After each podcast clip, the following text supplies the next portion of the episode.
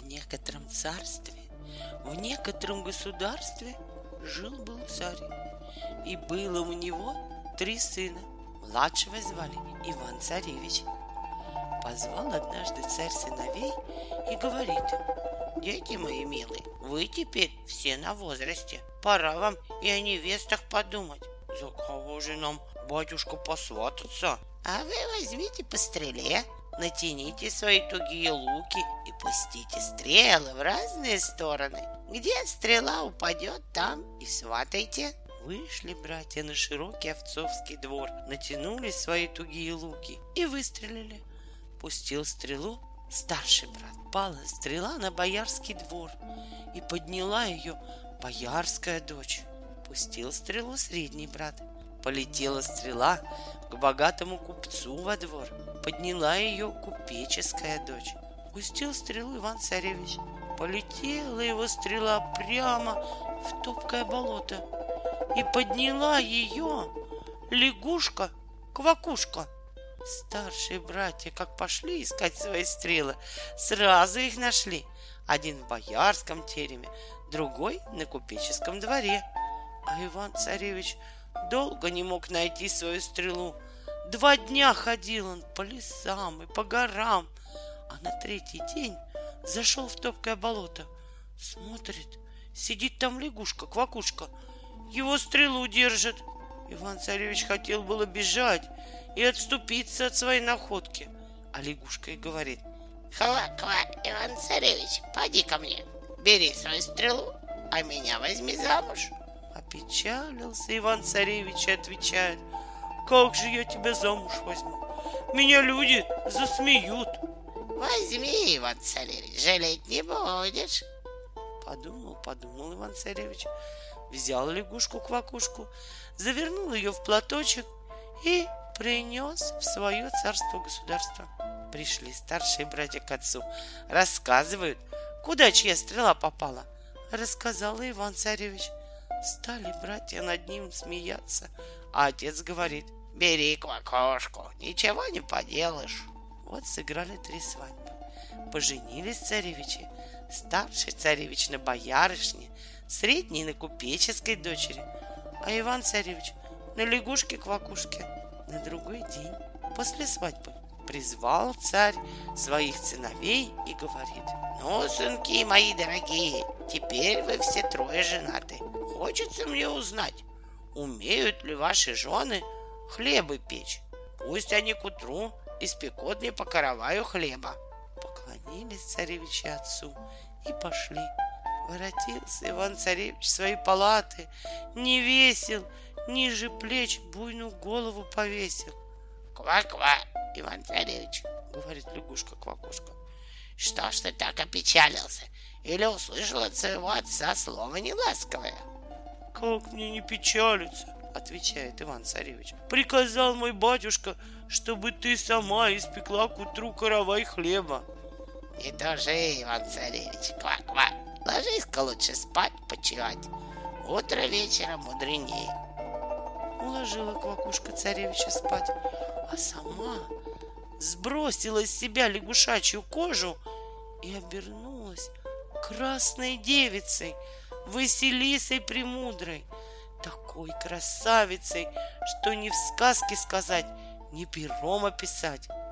Взяла она частые решета, мелкие сито, просеяла муку пшеничную, замесила тесто белое, испекла каравай, рыхлый да мягкий, изукрасила каравай разными узорами мудреными.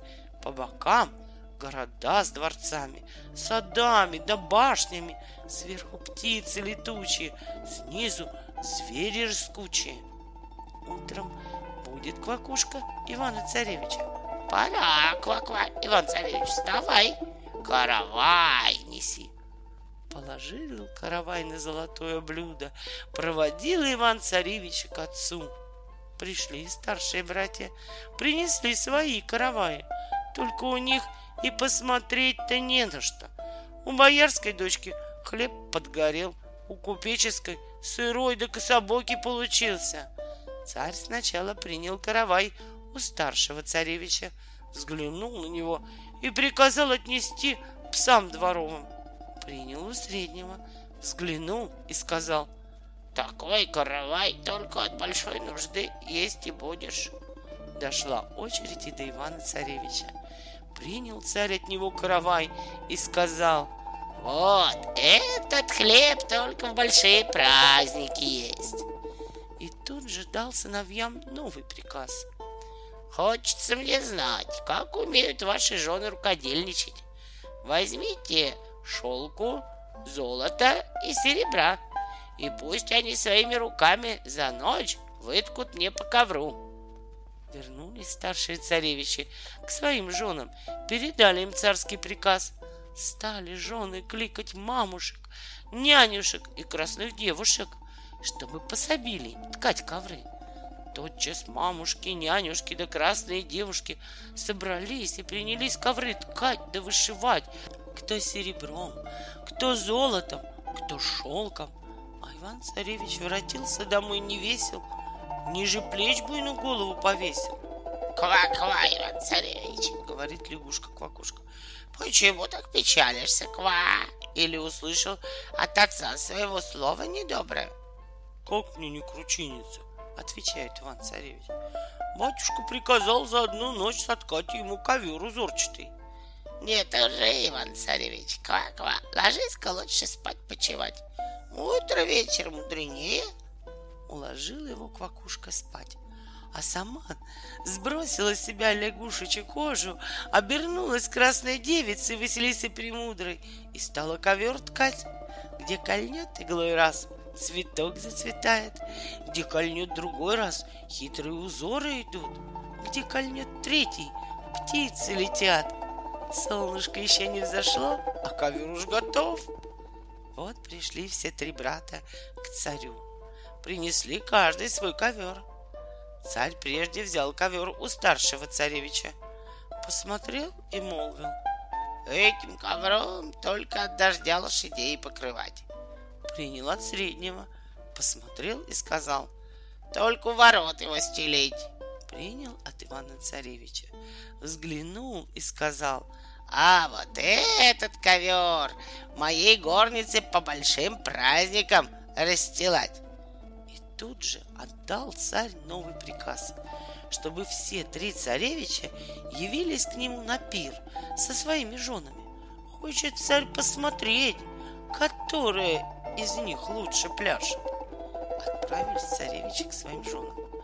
Идет Иван-царевич, печалится, сам думает, как поведу я мою квакушку на царский пир. Пришел он домой, невеселый, спрашивает его квакушка.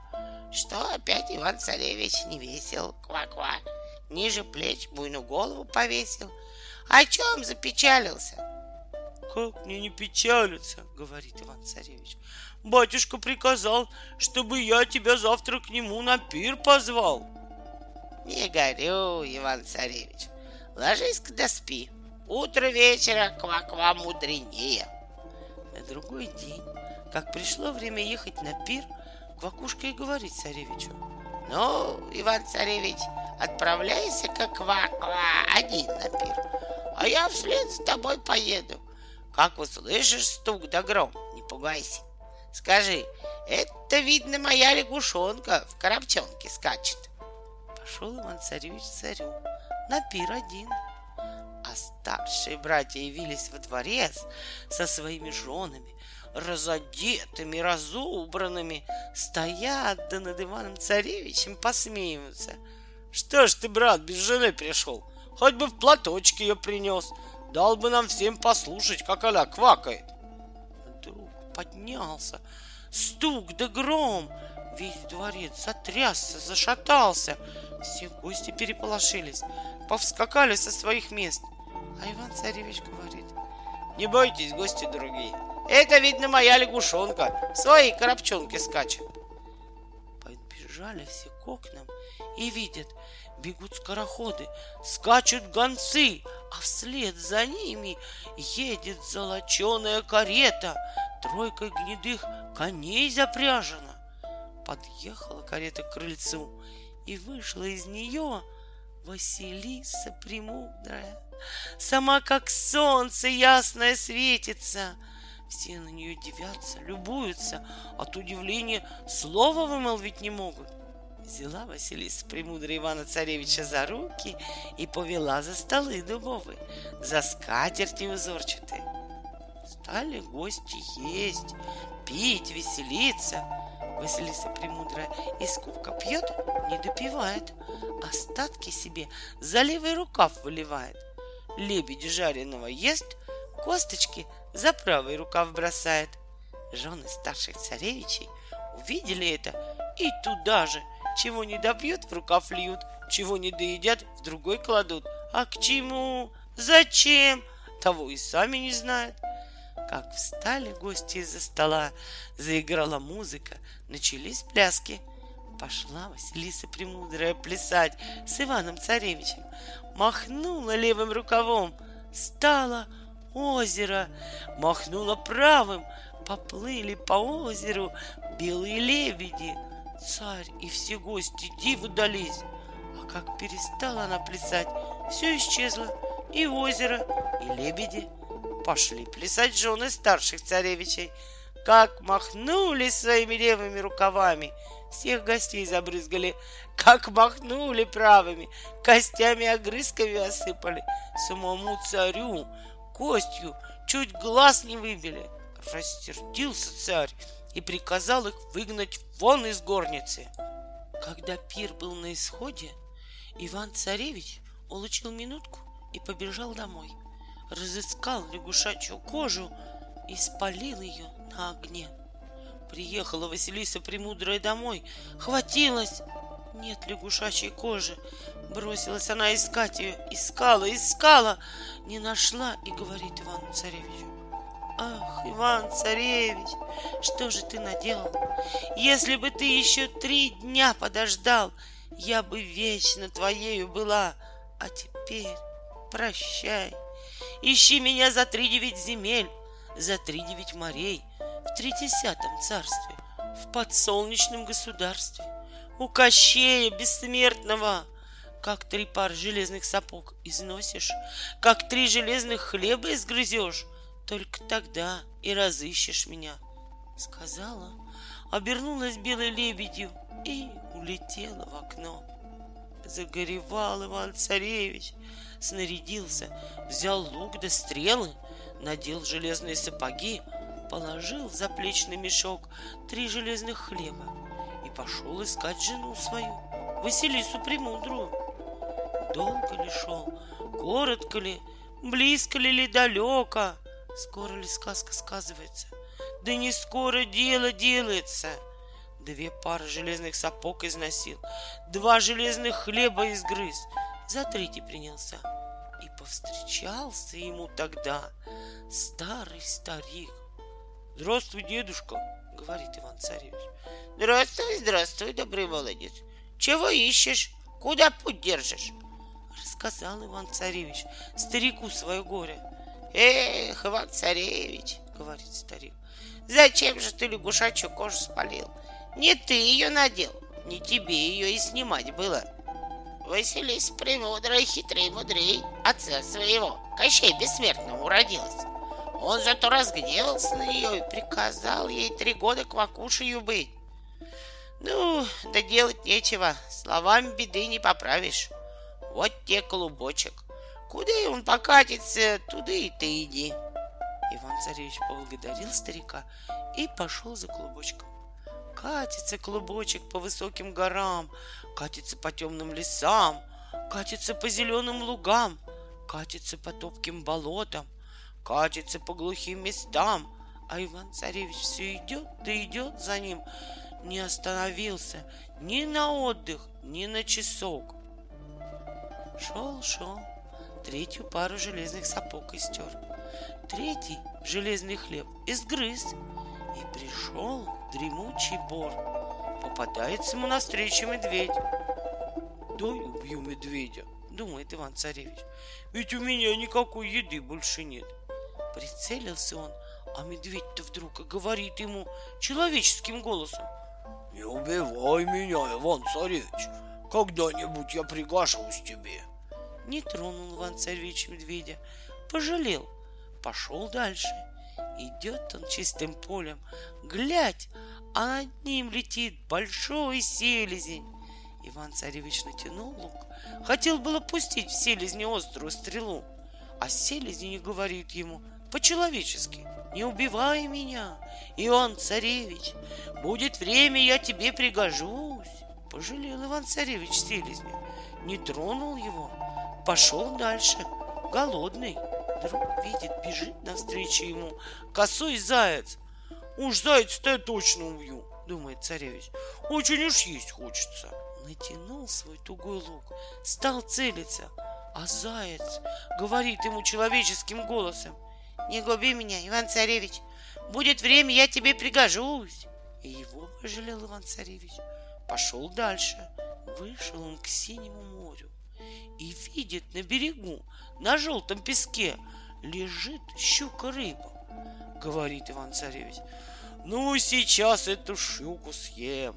Мочь моей больше нет, так есть хочется. Ах, Иван-царевич, молвила щука, жалься надо мной, не ешь меня, брось лучше в синее море. Сжалился Иван-царевич над щукой, бросил ее в море, а сам пошел берегом за своим клубочком. Долго ли, коротко ли прикатился клубочек в лес к избушке. Стоит та избушка на курьих ножках, кругом себя поворачивается. Говорит Иван-царевич. Избушка, избушка, повернись к лесу задом, ко мне передом. Избушка, по его слову, повернулась к лесу задом, а к нему передом. Вошел Иван-царевич в избушку и видит, лежит на печи баба-яга, костяная нога. Увидела она царевича и говорит, Зачем ко мне пожаловал добрый молодец? Волей, али не волей?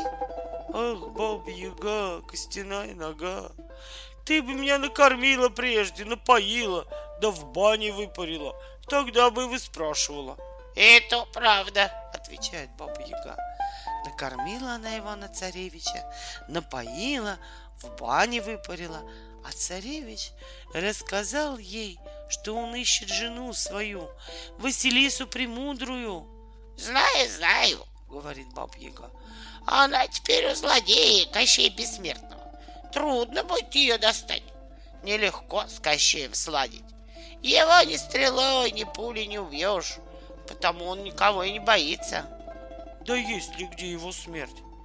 Его смерть на конце иглы. Та игла в яйце, то яйцо в утке, та утка в зайце, тот заяц в кованом ларце, а тот ларец на вершине старого дуба, а дуб тот в дремучем лесу растет рассказала баба Яга Ивану Царевичу, как к тому дубу пробраться.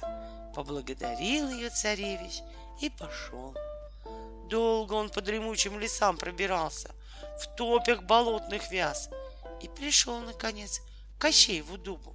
Стоит тот дуб, вершины в облака упирается, корни на сто верст земле раскинул, ветками красное солнце закрыл — на самой его вершине кованый ларец.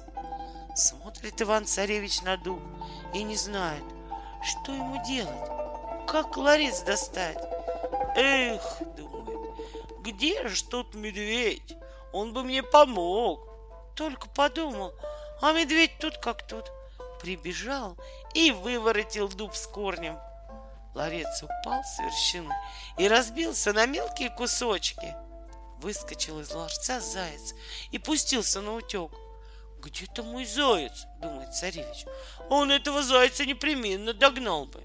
Не успел подумать, а заяц тут как тут.